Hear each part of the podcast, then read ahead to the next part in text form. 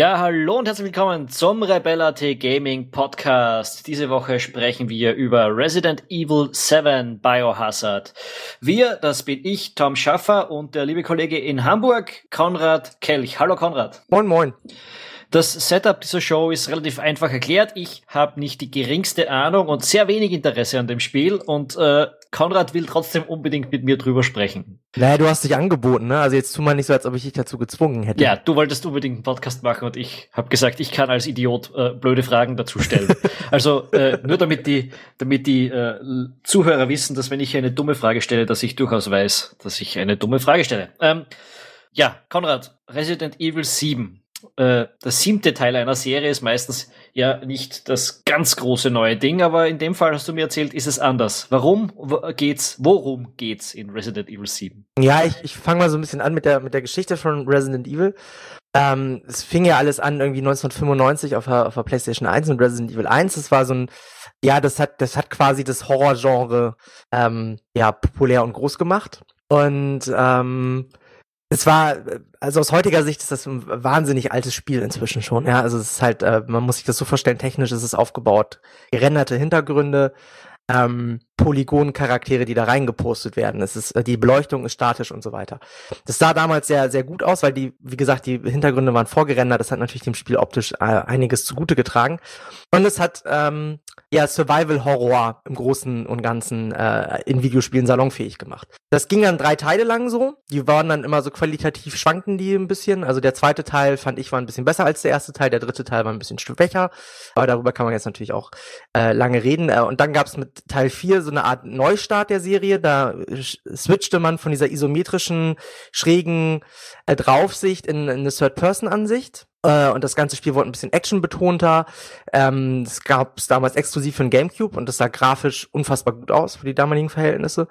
Und äh, es hatte aber immer noch so ein, so ein, so ein ja, so ein, so ein, so ein Horror-Approach, sag ich mal. Also es war immer noch gruselig und, und spannend und so. Ähm, ja, und danach ähm, ja, da, danach ging es eigentlich, äh, ging es eigentlich bergab sozusagen. Also Teil 5 und Teil 6 wurden immer actionlastiger. Also Teil 6 war eigentlich mehr, war eigentlich mehr ein Action-Shooter, also ein Call of Duty mit Zombies.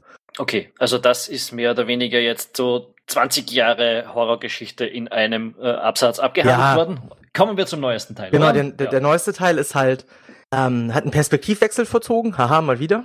Ähm, wir sind jetzt in der First-Person-Ansicht. Ähm, er ist ähm, deswegen auch besonders interessant, weil er so dieses komplette Universum von Resident Evil, also die Umbrella Corporation, T-Virus und alles, was man auch kennt, so, so ein bisschen äh, wegschiebt und ähm, das Szenario ein bisschen, also sehr, also neu anlegt, komplett.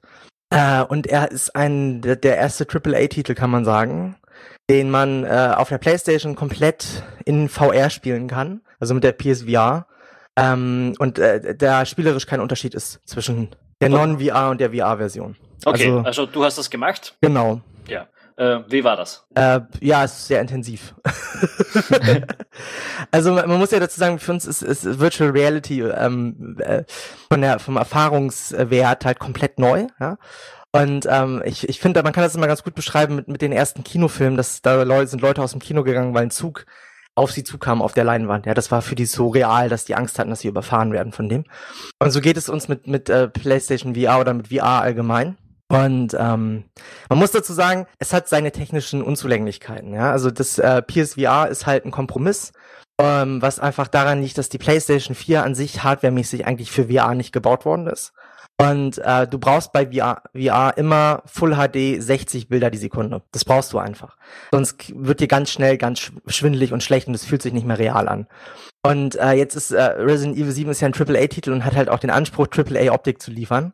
Und ähm, das heißt eigentlich, wenn man keine PS4 Pro hat und mit einer normalen PS4 unterwegs ist, so wie ich, dann ist das VR-Erlebnis äh, ein deutlich flimmerigeres Erlebnis als ähm, das Erlebnis auf dem Screen selber. Ja. Das heißt, äh, wird, wird das, äh, wenn du das in VR spielst, runtergedrosselt im Vergleich zu dem, wenn du es ohne die Brille spielst? Ja, also ja. Okay. Also, also zumindest auf der PlayStation, auf der normalen PlayStation äh, ist es so, dass ähm, die Auflösung ist, äh, ist äh, zu den Rändern hin deutlich geringer, die fällt ab. Ja, also man hat so eine Art Randunschärfe, was in VR gar nicht, also was auf, in, an der Brille, äh, wenn man die Brille aufhat und in diesem in der Immersion drin ist, gar nicht so auffällt. Aber wenn man halt mal so ruhige Momente hat, dann fällt es einem doch schon mal auf. Und es ist halt, du hast halt mehr Kantenflimmern. Okay, also merkbar abgespeckt. Schaut es ja. trotzdem noch gut aus? Ja, ja, total. Also die Immersion ist da. Also ähm, ich habe es drei Stunden gespielt und äh, das waren drei Stunden war das ein Trip durch die Hölle. Also man muss da, ich bin da, ich bin aber auch keine Referenz. Ne? Also ich bin, was Horrorspiele angeht, wirklich ähm, sehr zart beseitet. Also ja, man kriegt das mich ist einer der Gründe, relativ. warum ich das gleich gar nicht erst spielen wollte. äh, ich bin da einfach nicht dafür gemacht. Es, es, es macht mir auch keinen Spaß, mich äh, zu Tode zu fürchten. Äh, ja, muss ich das ja. sagen. Also drum, äh, ich wollte das deshalb schon gar nicht spielen. Und äh, ich, ich, ich habe früher mal irgendein Resident Evil gespielt, ich habe irgendwann mal ein Silent Hill gespielt und ich habe irgendein Alone in the, Alone in the Dark äh, gespielt und äh, ist alles nichts für mich. Wenn es für mich ins Horror-Genre gehen soll, dann mhm. am ehesten sowas wie System Shock, ja, der zweite Teil. Da habe ich Freude dran, mich mhm. zu, zu gruseln, weil das auf eine Weise passiert, die, die irgendwie mich mehr anspricht. Aber diese ganzen Resident Evil-Geschichten, nicht so meins. Also ja, darum musst du uns jetzt erzählen, wie das Spiel so ist, jetzt mal abgesehen davon, dass es in VR sehr dich sehr fertig macht. Ja, also man muss dazu sagen, dass man, man merkt, wenn man, äh, wenn man es, ich habe es dann auf nicht, nicht mehr in VR weitergespielt, klar. Äh, man merkt dann schon, dass es äh, deutlich auf VR getrimmt ist. Also gerade was so ähm, die Steuerung in Kämpfen angeht, ist, ist es so, dass äh, das VR da einfach deutlich intuitiver funktioniert. Du hast, wenn du das dann halt normal spielst, wirkt der Charakter sehr langsam und sehr träge und ausweichen wird ein bisschen schwieriger und die Kamera ist manchmal ein bisschen zäh und kommt nicht hinterher und ähm, es gibt so so, Sachen, du kannst zum Beispiel in, in VR kannst du um Ecken gucken, was total praktisch ist, ja, weil du dann einfach mal nicht immer von irgendeinem Gegner überrascht wirst. Ähm, das kannst du in der normalen Version dann halt nicht. Also es ist so, dass das, äh, dass diese ganze, das Spielerlebnis an sich ist schon sehr auf VR getrimmt. Äh, man muss dazu sagen, äh, äh Resident Evil 7 kommt natürlich nicht nur für die PlayStation 4 raus, sondern auch für die Xbox One. Da gibt's aber kein VR-Headset für. Und es gibt's aber auch für den PC. Und ähm, es ist so, äh, es gibt aktuell keine PC-VR-Version, weil Sony ein Jahr lang die Exklusivrechte gekauft hat. So. Aber in einem Jahr wird's dann auch halt für, für äh, Vive und Rift-Besitzer spielbar. Ähm, was ich dann natürlich interessanter finde, weil du da mehr Hardware-Power hast und dann sieht's natürlich auch dementsprechend geiler aus. So. Mhm. Das war als kleine Randnotiz. Ähm, nicht, dass jetzt die Leute glauben, sie müssen sich unbedingt eine PlayStation 4 kaufen und, ne, und dieses Headset, um, um das jemals in VR spielen zu können. Das Na, keine Sorge, ihr könnt auch 2000 Euro ausgeben und es dann auf einem PC spielen. Genau, ja. ja. Ihr könnt auch richtig Asche hinlegen. Genau. Ja. ähm, ja, man muss also was, was äh, ich sehr schön fand, ist, dass ähm, das Spiel nicht nur von vom vom ganzen Ansatz her Back to the Roots geht, also zu, so zurück zum ersten Teil, zu dieser Erkundung, zu diesem unterschwelligen Horror, zu dieser Bedrohungssituation, sondern ähm, dass äh, dass wirklich dieses Feeling auch sehr schnell wieder aufkommt. Ja, also man ist man äh, ich, ich sag mal grob, worum es geht. Man spielt Ethan. Ethan ist ein äh, unbedarfter Typ, über den man das muss man auch so ein bisschen der der ganzen äh, Handlung so ein bisschen ankreiden, über den man relativ wenig erfährt. Also der der unser Protagonist bleibt relativ blass gezeichnet.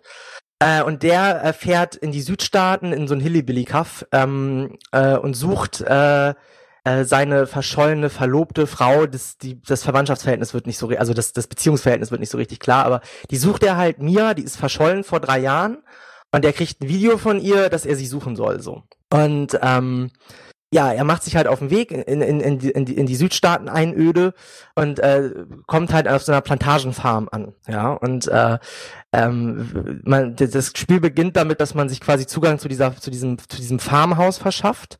Und ähm, das baut halt da schon so eine so eine so eine unterschwellige Spannung auf. Ja? Also man man man äh, geht vorbei an an äh, Vogelscheuchen, die irgendwie mit äh, toten Rehen, äh, toten Rehen, äh, toten äh, Krähenköpfen und so weiter bestückt sind. Und man pischt sich so ein bisschen durchs Dickicht und dann kommt man an in diesem Haus und dann äh, findet man so eine VHS-Kassette, wo so eine Gruselshow gefilmt werden sollte, wo dann auf einmal die Leute auf mysteriöse Art verschwinden und so weiter. Ähm, das baut sehr subtil äh, so eine Horror, so eine, so eine, so eine, so eine unterschwellige Bedrohungssituation auf. Und äh, man hat es dann auch so, ich sag mal so die erste, die erste, die erste Zeit, so das erste Drittel des Spiels, hat man es dann auch wirklich so mit seinen Hauptgegnern zu tun. Das ist die Baker-Familie. Die Baker-Familie, das ist halt so eine Hillybilly-Familie, ähm, die äh, ist äh, mutiert auf irgend äh, warum weiß man nicht? Also das macht das Spiel auch sehr gut es lässt einen sehr lange im Unklaren und man man findet halt immer wieder so kleine Story Schnipsel die dann irgendwie zusammenpassen und so. Und es fügt sich dann so ein bisschen so in sich zusammen. Ähm, und äh, das ist aber das ist quasi so das sind so die ersten Gegner die man hat. Und äh, diese diese Baker Familie ist halt ähm, aufgrund ihrer Mutation ähm, kannst du sie nicht umbringen. Also du kannst in den Kopf abschlagen, aber es passiert nichts. Also klar, dann sind sie für den Moment geschwächt und du kannst fliehen, aber die kommen die irgendwie äh, in einer halben Stunde wieder. So. Mit oder ohne Kopf? Äh, in andere, in einer anderen Transformation dann sozusagen. Ja, also am Anfang, am Anfang sehen die noch relativ aus wie normale Menschen und zum Schluss halt nicht mehr. Also zum Schluss sind die halt wild transformiert. So. Okay. Also, aber wenn du den im Kopf abschlägst, kommt er nächstes Mal trotzdem wieder mit dem Kopf wieder. Ja, ja, oder er hat dann halt irgendwie so eine Quaddel da dran und, und solche Geschichten, ja. Also kann, die, du kannst sie nicht umbringen. Es geht nicht. So, es gibt halt, ähm, die, die Baker-Familie besteht halt aus, ähm, äh, aus äh, drei Mitgliedern. Es werden dann später ein paar mehr, aber das will ich jetzt auch nicht so spoilern. Ähm, und äh, die, die versuchen dich halt zu tyrannisieren. Die- so, Ne, und, eine, und dich, und eine dich große gefangen Frage, zu die, nehmen, sich, ja. die, die sich mir da gleich mal stellt, so, äh, um das zu hinterfragen. Ähm, du, in diesem, das ist, das ganze Spiel spielt in einem Haus, in diesem Anwesen, oder Nein, wie? nein, nein. Nein, okay, du kommst dann woanders hin. Du komm, also es, es spielt in mehreren Häusern. Also dieses Ganze, es ist halt so eine Plantagenfarm, musst du dir das vorstellen. Okay. Die haben halt Guesthouses, äh, Geräteschuppen und so weiter. Ähm, und du, das, äh, du gehst dann auch noch im späteren Spielverlauf, äh, verschlägt es dir dann auch noch auf dem Boot und, und solche Geschichten. Also es gibt Okay. schon mehrere Locations. Aber gibt es einen guten Grund, warum du nicht einfach sagst, ups, das ist mir zu spooky, ich schleich mich? ja, äh, äh, klar, also äh, das gibt's ja immer bei jedem Horrorspiel. Gibt's Ja. ja. den Punkt, wo du denkst, so jetzt müsstest du eigentlich umdrehen. Dieser, ne, der Point of No Return sozusagen. genau. Ähm, den gibt's da auch, ähm, aber ähm, naja, das Ding ist, du, du triffst relativ früh im Spiel auf deine, auf, auf die Person, die du suchst, auf Mia, ja. Mhm. Und die wirkt ein bisschen, ähm, äh, die wirkt, also die wirkt noch menschlich, aber die wirkt halt so, so als ob man, als ob sie so unter Gedächtnisverlust leiden würde, so selektiven Gedächtnisverlust. Und ähm, und äh, ja, da, in dem Moment, wo du sie findest, versuchst du sie halt zu befreien. Und dabei geht's, geht halt was schief und in dem Moment wird dir klar, du kommst hier nicht mehr einfach so raus. Okay. Weil in dem Moment wird dir halt bewusst, okay, Mia, von, du hast von Mia drei Jahre nichts gehört, weil sie drei Jahre da gefangen war. Und jetzt bist du in derselben Position und Mia hat es in drei Jahren nicht geschafft, da rauszukommen. Also wirst du es jetzt auch nicht in zwei Minuten schaffen, hier wegzukommen. So. Gut, okay. Gut, dann Ja. wollen wir nicht mehr zu viel spoilern. Da Nö, das ist relativ am Anfang. Also das sind so die, das ist die erste halbe Stunde. Also ja. Ich ne? wollte jetzt nur mal die, die grundsätzliche Motivation, ob die passt. Äh, Ja, die passt. Also das ist schon, also ne, es ist natürlich immer äh, so, natürlich ist es immer zum gewissen Grad fragwürdig, aber es passt schon. Okay. Ähm, genau, also äh, wie gesagt, äh, äh, es geht dann halt so weiter, dass man dieses, diese, man er- erkundet dieses Anwesen mit all seinen Nebenhäusern und so weiter, mehr oder weniger. Und versucht so ein bisschen dahinter zu kommen. Also natürlich versucht man eigentlich vor denen zu fliehen, so, aber man versucht natürlich auch dahinter zu kommen, verdammte Axt, was ist hier nochmal passiert? Und äh, warum mutieren alle Leute so? Und ähm, da, das, da spielt das Spiel so seine, finde ich, seine, äh, seinen besten Part, ja. Und zwar auf der einen Seite hast du diese Bedrohungssituation, dass du dich immer vor dieser Baker-Familie versteckst. Und diese Baker-Familie hat halt, also jeder Charakter dieser Baker-Familie hat halt so eigene ähm, Facetten. Also man muss sich ja so vorstellen, die, wenn du auf die Baker-Familie triffst, ist das immer so, entweder es ist ein großer Bossfight oder es ist ein kleiner Bossfight. So. Und das macht es halt immer sehr spannend und die haben halt, jeder hat so seinen eigenen Kampfstil. Der eine ist ein bisschen aggressiver, der andere ist ein bisschen leichtsinniger, weil er glaubt, er ist die Überlegener und so weiter. Das ist halt sehr cool gemacht. Und auf der anderen Seite hast du halt diese Rätselelemente, also dieses typische, was Resident Evil schon immer ausgemacht hast. Du kommst in einen Raum, du siehst Munition und dann siehst du da irgendwo hinter so einer Tür siehst du die Schrotflinte, die du schon immer haben willst. Und davor ist ein Schloss und ein Rätsel, wie du dieses Schloss lösen kannst, ja. Und dann musst du halt nochmal wieder rumrennen und Sachen suchen und, und hier was austauschen und da was machen, ja, oder da irgendwie drei Statuen finden und solche Geschichten. Und diese Rätsel sind nicht, sind jetzt nicht wahnsinnige Kopfnüsse oder so, ja, aber sie halten dich halt äh, beschäftigt und sie geben dem, dem, dem, dem, Spielprinzip oder beziehungsweise de, de, der Erfahrung, die du hast, so ein bisschen Abwechslung. Und ähm, sie machen auch einen Großteil des Spiels aus. Ich würde mal so sagen, so 40 Prozent ist Rätsel. 20 Prozent ist halt so einfach Erkundung und gucken, was als nächstes kommt und äh, und 40 Prozent ist halt Action, also es ist halt Kampf, ja. Mhm. Und, und der der Kampf ist äh, gerade am Anfang ist dieser Kampf, weil du halt fast wirklich nur gegen diese Baker-Familie antrittst ähm, und du du bist halt einfach, du bist wirklich, du bist ein normaler Typ, ne? Also bis jetzt warst du in Resident Evil immer SWAT Spezialeinheitenmäßig, also Stars, Bravo und hast du nicht gesehen, ja. Mhm. Nein, du bist einfach ein normaler Typ und die wird auch relativ früh im Spiel die Hand abgehackt und dann wird die die wieder dran genäht und du wirst auch mit diesem Virus infiziert, mit dem die infiziert sind und so. Also das ein Teil davon ist halt, dass du das dich wieder selber regenerieren kannst. So. Ähm, und du wirst am Anfang wirst du einfach wirklich von denen als als Spielball benutzt, ja, als so als so so ein bisschen Hostel Rape äh, Horrormäßig äh, wirst du da halt wirklich so als als als Spielzeug missbraucht, ja. Und du versuchst halt immer vor denen zu fliehen und erst so, ich sag mal so ab der Hälfte des Spiels, äh, wo du dann halt auch auf die anderen Gegner triffst, beziehungsweise auf die triffst du schon vorher, aber dann vermehrt auf die anderen Gegner, wird das Spiel halt actionlastiger und du diese dieser dieser dieser dieser Auslieferung diese Auslieferungssituation wird nicht mehr so bedrohlich. Und da finde ich baut das Spiel auch ab. Also da wird es ähm, wird es äh, wird es wird jetzt nicht so schlecht, dass man sagt, oh Gott, das spiele ich jetzt nicht weiter, aber es wird halt schon von der Erfahrung her eintöniger, weniger bedrohlich, weniger immersiv. Also man, man, man, teilweise ist es dann halt auch so, dass dadurch, dass das Gegnerdesign der übrigen Gegner relativ langweilig ist, ja, ähm, wird es, äh, wird es dann halt, flacht es dann wirklich ein bisschen ab, muss lange dauert sagen. Das, wie lange dauert das Ganze eigentlich so circa? Also ich habe 13 Stunden gebraucht. Okay. So Pi mal Daumen, würde ich sagen. Dann, dann lass mich noch mal ein bisschen rumfragen. Äh, die ganze Sache ist, also kannst du, wie, wie, wie frei kannst du dich in dieser ganzen äh, Welt bewegen? Ähm, ist das mehr so ein Schlauch, Schlauchlevels? teils, teils. Also es gibt Abschnitte, wo das Spiel dich quasi in so einen Schlauch reinzwängt, ja. Wo auch dann halt teilweise einfach auch, wo dann halt auch mit, mit ähm, Jumpscares und so weiter gearbeitet wird. Das hast du schon. Ähm, aber du hast halt auch diesen Explorationscharakter, also du, wo du dich halt umgucken musst und äh, du, du bist, es gibt auch Räume, die besuchst du öfter und so weiter. Also du kannst dich schon relativ frei bewegen es gibt so, also ich, wie gesagt, irgendwann später bist du auf so einem Schiff und das ist, finde ich, ist eins der, der ja eher nicht so gelungenen Abschnitte des Spiels. Okay. Weil um, ähm, dieses, dieses Schiff wird dann schon sehr schlauchig. Das heißt, also, aber auch diese VR-Erfahrung ist dann nicht, äh, du bist jetzt nicht irgendwie so, äh, ähm, so auf die Art Lightgun-Shooter, wo du durchfährst durch die nein, sondern nein, du, nein. du läufst immer selbst. Genau, du läufst immer selbst. Hast du das eigentlich im Sitzen gespielt oder im Stehen? Im Sitzen. Im Sitzen. Also ja. du musst da nicht vorm Fernseher herumturnen und laufen. Nein, nee, du ja. bewegst dich ja mit dem Controller ganz normal okay. noch. Ne? Also ja. es ist auch so, dass es ähm, an, also die erste Stunde habe ich am Stück gespielt, dann habe ich eine Pause gemacht, dann habe ich äh, die nächste Stunde habe ich dann am Stück gespielt so und also ich habe das immer nicht länger als eine Stunde am Stück spielen können, dann, sonst wurde mir halt schlecht so. Okay. Also es liegt aber auch daran, dass ich der, der also also beim dritten Mal war es dann halt schon deutlich erträglicher. Da hätte ich dann auch noch länger spielen können, aber dann gab es so einen Moment, da hätte ich mir fast in die Hose geschissen, habe ich dann aufgehört. ähm, ja, also diese VR-Experience ist halt wirklich, ähm, wirklich lohnenswert. Äh, und äh, wie gesagt, dadurch, dass wir es, dass wir nicht daran gewöhnt sind, äh, ist es halt am Anfang wirklich, ähm, ja, muss man sich halt wirklich darauf einstellen. Ist das dein allererstes VR-Game? Nee, ich habe äh, also es ist mein allererstes VR-Game, was ich, ähm, was ich länger als eine Stunde gespielt habe, weil ich habe bis jetzt halt immer, ich habe mir die PlayStation VR gekauft und habe dann äh, hauptsächlich diese Demos gespielt und ein bisschen hier und ein bisschen da. Mhm. Und ich habe die mittlerweile auch wieder zurückgeschickt, weil einfach ähm, äh, sie technisch einfach nicht das äh, einlöst, was ich mir vorgestellt habe.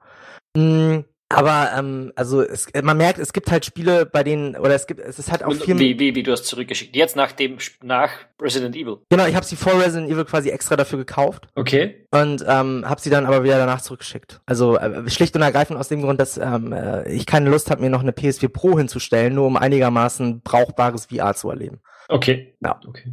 Ja, ich habe da ja, ich bin auch nicht so der VR-erfahrene Typ. Ich habe gelegentlich äh, mal irgendwo eine Demo gespielt auf einer Spielemesse oder es gibt da in Wien so ein VR-Lokal, wo du hingehen kannst. Äh, dort habe ich gespielt und und für mich zu Hause habe ich eine Cardboard, äh, aber sonst bin ich da auch relativ unbedarf. Ich habe nur auf der Game City zum Beispiel Eagle Flight gespielt, das mhm. Das extrem super gefunden habe. Mhm. Äh, und und das ist auch, gut. Und Star Trek Bridge Commander, das mhm. andere. Mhm. Ja, das, ja, es ist eher langweilig, finde ich. Ja, für so am Anfang war das schon. Also wir haben das circa eine halbe Stunde dort vor Ort gespielt zu viert und das war schon nicht, nicht, nicht uncool. Äh, ich weiß ja. auch nicht, wie lang es dann, also wie lang das dann cool ist, ist die andere Frage. Ja. Genau, es ist halt, ich glaube, also ich habe es glaube ich eine Stunde gespielt und fand es danach eher langweilig. Man muss dazu, es gibt halt Spiele, bei denen funktioniert VR super, also gerade so Weltraum-Shooter oder allgemein so äh, Space Sims, ja, ja. da funktioniert VR echt Bombe. Ähm, es äh, erleichtert das Spielen von diesen Spielen auch unfassbar. Das hätte ich nie gedacht, aber es ist wirklich so. Ja, die ähm, Leute, also alle Leute, die ich so kenne, die VR sagen, sagen, du sollst unbedingt Elite spielen. Ja, äh, ja. auf jeden Fall. Also es ist, ähm, kann ich total nachvollziehen. Ähm, es gibt aber auch Spiele, die funktionieren gar nicht. Oder es gibt so, also zum Beispiel Rennsimulationen funktionieren auch super. Aber mhm. da gibt es zum Beispiel äh, einen Freund von mir, zum, der hat, es gibt so eine Drive Club VR-Version, die grafisch sehr abgespeckt ist, muss man. Also mal, ihr wirklich kauft euch die nicht, das lohnt sich nicht. Aber da gibt's, eine, es gibt auf der Demo-Disc gibt's zwei Strecken, die kannst du fahren. Und dem ist richtig speiübel davon geworden. Und mir zum Beispiel gar nicht. Ja, also es mhm. ist auch sehr äh, davon abhängig, wie gut man sich darauf einstellen kann. Ja, ich habe nur, ähm, wie heißt's, äh, äh, Live for Speed. Äh, das äh, habe ich hier eben im, im, im Frei, das ist dieses Lokal mit, mit VR-Maschinen äh, und die, die haben dort auch so einen richtigen Sitz, der mit Force Feedback und rauf und runter fahren mhm. und so mhm. mitgeht. Das habe ich dort mal eine Zeit gespielt. Ja, äh, aber kommen wir wieder zurück äh, zu, zu Resident Evil. Was haben wir da noch drüber zu sagen, äh, was wir noch nicht gesprochen haben? Ja, also ich würde jetzt, ich würde jetzt kurz äh, noch ein bisschen auf die Handlung eingehen wollen. Okay. An dieser Stelle, weil ähm, ich, also es ist ja, man muss jetzt, man fragt sich natürlich so, was hat dieses ganze Hillybilly-Szenario und ähm, diese Baker-Familie, was haben die denn bitte sehr mit mit ähm, mit dem bisherigen Serienteilen zu tun? Ja, wo ist da Umbrella und so weiter? Wo gibt's da die Anknüpfung? Ähm, und äh, ja, das ist halt, ähm, das ist halt so ein bisschen der der Hinkefuß der ganzen Geschichte und äh, da muss ich jetzt auch sagen, ähm, Müssen wir kurz eine Spoilerwarnung quasi rausgeben? Ja, okay, gut. Ähm, wir kommen später noch auf das Ende zu sprechen. Ich, ich sage jetzt einfach mal so, ähm, das, was ich jetzt spoilerfrei sagen kann, also die, die Verknüpfung zu, zu, ähm, zu den bisherigen Resident Evil Teilen ist während des Spiels relativ spärlich. Und ähm, es gibt, es gibt ähm, wie auch in allen, allen, allen vorherigen Resident Evil Teilen findest du Notizen, Aufzeichnungen, Videobänder und so weiter. Und ähm, die äh, verraten dir so ein bisschen was. Also die, die geben dir so kleine Hinweise dahin, in welche Richtung das Ganze gehen könnte. Ähm, was ich dazu sagen muss, was ich ganz cool finde, was sie noch echt sehr nett gemacht haben, du findest halt ab und zu Videotapes, die legst du ein und dann spielst du so eine Art Rückblende. Das gibt dem Spiel auch nochmal so eine etwas nette Facette. Ähm, und äh, was ich auch äh, sehr lustig finde, was sie auch sehr geil gemacht haben, äh, ist einfach, ähm, wie sie, wie sie, wie sie einfach mit, mit, mit Horror an sich umgehen. Also sie haben, das ist halt, also ich bin jetzt nicht so der Horrorfilm ähm, Fan, ja. Aber ein Freund von mir, der, der das auch gespielt hat, der ist, der ist riesengroßer Horrorfilm-Fan und der meinte, da sind so viele Anspielungen auf Texas Chainsaw Massacre und äh, Night of the Living Dead und solche Geschichten, ja. Mhm. Der meint, das ist halt, das ist so vom Stil her und von der Art und Weise ist es halt sehr westlich geprägt. Also für einen japanischen Entwickler ist es sehr äh, ist, äh, da spürt man richtig, dass die Jungs, die das entwickelt haben, wirklich auch Horrorfans von westlichen Horrorfilmen sind. Okay. das find, fand, fand, fand er halt auch sehr äh, ja, erfrischend, weil du halt dann eben auch für, also dann auch, auch für westliche Konsumenten da so, so eine gewisse Metaebene geschaffen wird. Und äh, ich finde halt, worauf man sich aber wirklich einstellen muss, ist, dass es ein Gore-Fest ist. Also es ist wirklich unfassbar brutal stellenweise. Ähm, und zwar so ein bisschen auch, teilweise so ein bisschen cheesy 80s Slasher-Horror-mäßig. Ja, es gibt da eine Szene, da ähm, bist du im, äh, in der Garage und die Polizei rückt an und da ist ein Kopf in der Garage und hinter dem Kopf geht halt das Garagentor zu. Also du hast im, zu keinem Moment dieser Szene das Gefühl, dass dieser Kopf dir helfen wird. Aber mhm. okay, darum geht's ja auch nicht. Und du siehst dann halt, wie, wie äh, Vater Baker sozusagen von hinten ihm mit der Schaufel das Gesicht zerteilt. Und ähm, das siehst du halt in all seiner ja, plakat plakativen Brutalität. Also für, für zart beseitete Menschen ist es überhaupt nichts. Also für Leute, die jetzt denken, das ist halt die ganze Zeit nur, so wie es vielleicht jetzt auch im Podcast so durchscheinen konnte, dass es sehr subtiler Horror ist, ja ist es, aber es ist auf der anderen Seite auch echt krasser Gore-Horror. Und äh, ähm, das wirkt in, in PSVR, wirkt das, äh, also gerade wenn sie dich angreifen, wirkt es, äh, wirkt es ähm, schrecklich, weil du teilweise wirklich das Gefühl hast, dass sie jetzt die Hand abhacken. Ähm, aber äh, mit, mit der Zeit gewöhnt man sich, also ich habe mich da relativ schnell dran gewöhnt und ich fand es dann halt auch teilweise eher so ein bisschen übertrieben skurril, lustig. Okay, das war, das wäre meine nächste Frage gewesen, wie, wie sehr man sich in VR an sowas gewöhnen kann. Äh, ist schnell, erstaunlich, also man kann sich wirklich, ähm, also an, die, an diesen, diesen, diesen Gore-Horror kann man sich wirklich schnell gewöhnen, was in VR komplett krass neu funktioniert, sind so Jumpscares. Also da hast ja. immer wieder Momente, wo du dir einfach wirklich, äh, wo du dich wirklich komplett verjagst, ne?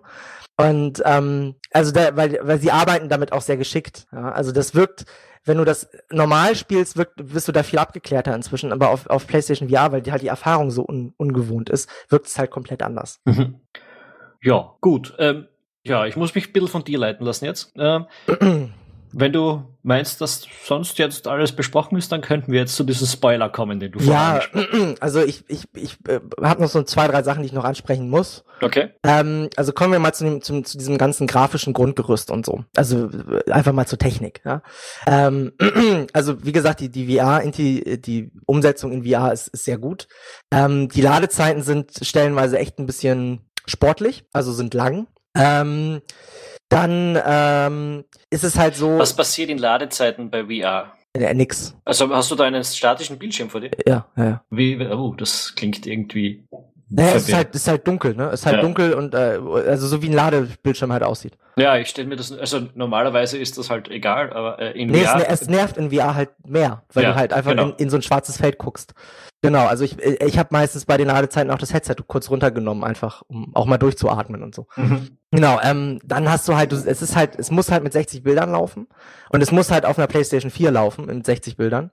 Ähm, das geht natürlich so, also es sieht gut aus, ja, also es ist wirklich, also das Leveldesign ist sehr schön, es ist liebevoll designt und so, also es gibt wirklich, jeder, jeder, jeder Raum ist einzigartig, die ganze Architektur und so weiter, die ist halt wirklich mit sehr viel Liebe zum Detail und mit sehr viel Gespür für das richtige Flair gemacht, so.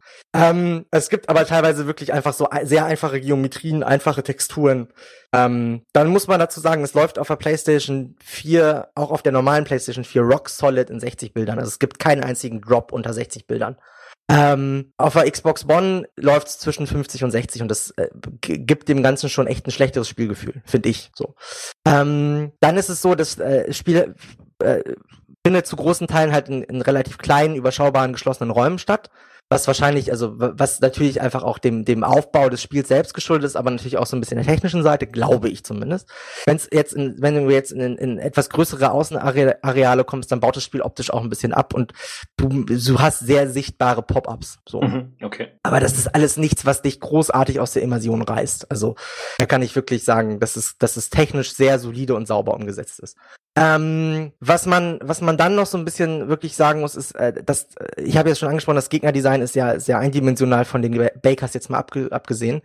Ähm, es ist, also, äh, es gibt drei Gegnertypen im Endeffekt. Punkt. Und das ist halt, das macht es, äh, das finde ich, macht es schon so ein bisschen äh, hm, so.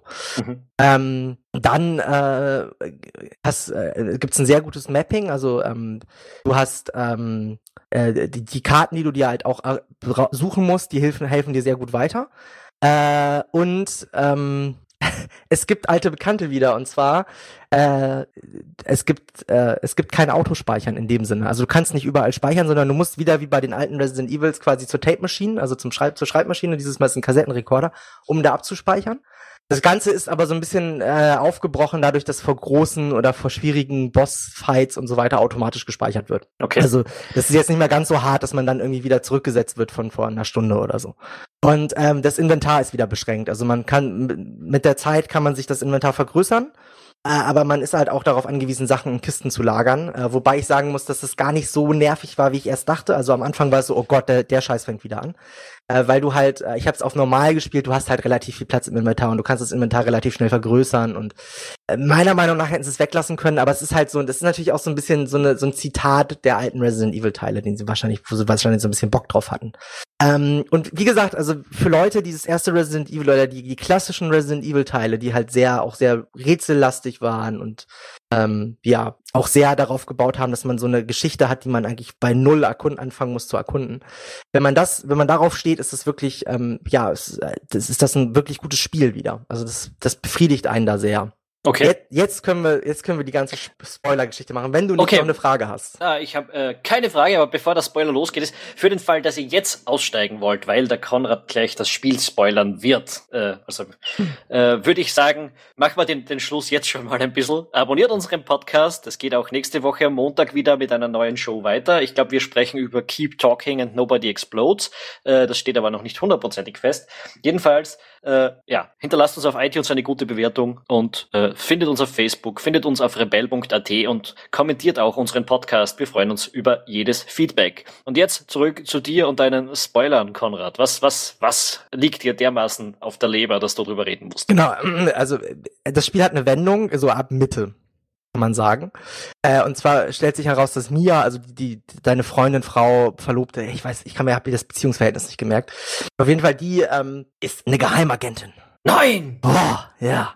Und, äh, und ähm, die Oma von den Bakers, ähm, die ist ähm, keine Oma, sondern die ist äh, ein kleines Kind in Wirklichkeit, was sehr schnell gealtert ist. Und dann kommt dieser Twist, weswegen du irgendwann auch auf diesem Boot landest. Und zwar ist es so, dass äh, Mia mit mit ähm, mit mit dem kleinen Mädchen, dessen Name mir gerade leider nicht einfällt, ha, das sind, all, das sind alles sehr einprägsame Charaktere. Bei den einen weißt du nicht, wie sie zu dir stehen, bei dem anderen nicht, wie sie heißen. ja, also nein, das, das Problem ist, ähm, äh, das wird nicht so richtig klar. Also Punkt. Äh, auf jeden Fall, äh, das kleine Mädchen und, und Mia sind halt äh, mit dem Boot gestrandet äh, auf, äh, im Haus der Bakers sozusagen. Also die sind quasi mit ihrem Boot gekentert und die Bakers haben sie aufgenommen.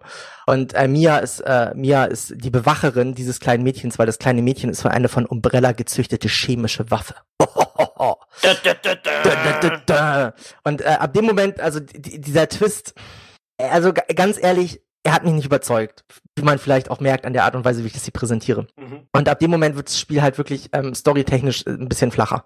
Gut, ja, das ist das, was du vorher gesagt hast. Ja. Da reißt sich ein bisschen raus. Ja, da reißt mich halt ein bisschen raus und da, da wird's halt auch so in, auf diesem Schiff, das wird dann halt so, da wird's dann auch relativ schnell zu einer Schießbude, weil dann, dann, dann kämpfst du nur noch gegen, gegen, gegen diese anderen Gegner, die Molded, also das sind halt so, so äh, komische schwarze Wesen mit langen Zähnen und so, die es dann in verschiedenen Ausführungen gibt, die du dann abballern musst alles ein bisschen, hm. Wie gesagt, ganz am Ende, wenn das Spiel sozusagen zu Ende ist, mehr oder weniger, dann gibt's halt, dann landet halt ein Umbrella-Helikopter und Chris Redfield, wobei wir nicht wissen, ob es Chris Redfield ist, weil er stellt sich nur als Mr. Redfield vor, rettet dich und Mia wird irgendwie mit einer Transfusion wieder in ihr altes Ich zurückbefördert und man schwebt davon und das ist so, das ist so die Verknüpfung, die sie zu Umbrella machen. Also das finde ich ist sehr mit dem Holzhammer. So. Mhm. Das ist aber so viel dazu, so viel auch zur, zur Geschichte. Also wie gesagt, man erfährt halt, dass diese, dass diese, die Bakers, die einer jetzt irgendwie bis dahin die ganze Zeit sehr nett tyrannisiert haben, dass sie eigentlich auch nur Opfer sind. Ähm, und äh, das gibt dieser ganzen, also es gibt zumindest die, die Bakers bleiben immer noch sehr interessant und es gibt dieser Familie auch noch so eine schöne Facette. Aber ähm, an sich ist, ist, ist dieser Twist und ähm, die Handlung ab da ist dann halt, finde ich, ein bisschen sehr cheesy, stellenweise. Okay. Aber es ja. passt trotzdem immer noch irgendwie dazu. Und es macht, es macht das, die Spielerfahrung jetzt nicht deutlich viel schlechter. So. Ja, äh, storytechnisch, gerade ist auch ein so ein Element, warum ich viele Horror-Dinge einfach uninteressant finde, weil da irgendwann einfach sehr schräge Dinge meistens vorkommen. Also da ist dann immer irgendeine böse Government Organization oder was auch immer. Das kommt man oft, oft sehr, sehr vorhersehbar oder sehr holzhammermäßig daher. Ja, es ist halt, du sitzt dann halt davor und denkst dir so, oh shit, no, really. ja, äh, so viel dazu. Na gut, ich glaube. Ja, dann, damit dann, haben wir es. Ja, dann haben wir es. Äh, die, die, Schluss, die Schlussansage habe ich ja vorhin im Prinzip schon äh, gemacht. Ja, genau, aber die Leute, die Resident Evil quasi durchgespielt haben, äh, auch die müssen wir natürlich, äh, ja, hinaus begleiten in die, in die Welt des ähm, ja. Internets. Likey, clicky, commenty bei uns. Äh, ansonsten wünsche ich euch eine echt schöne Woche bis zum nächsten Mal äh, und empfehlt uns natürlich weiter. Ja, auf jeden Fall, bitte. Ja. Tschüss Leute, tschüss Konrad. Tschüss.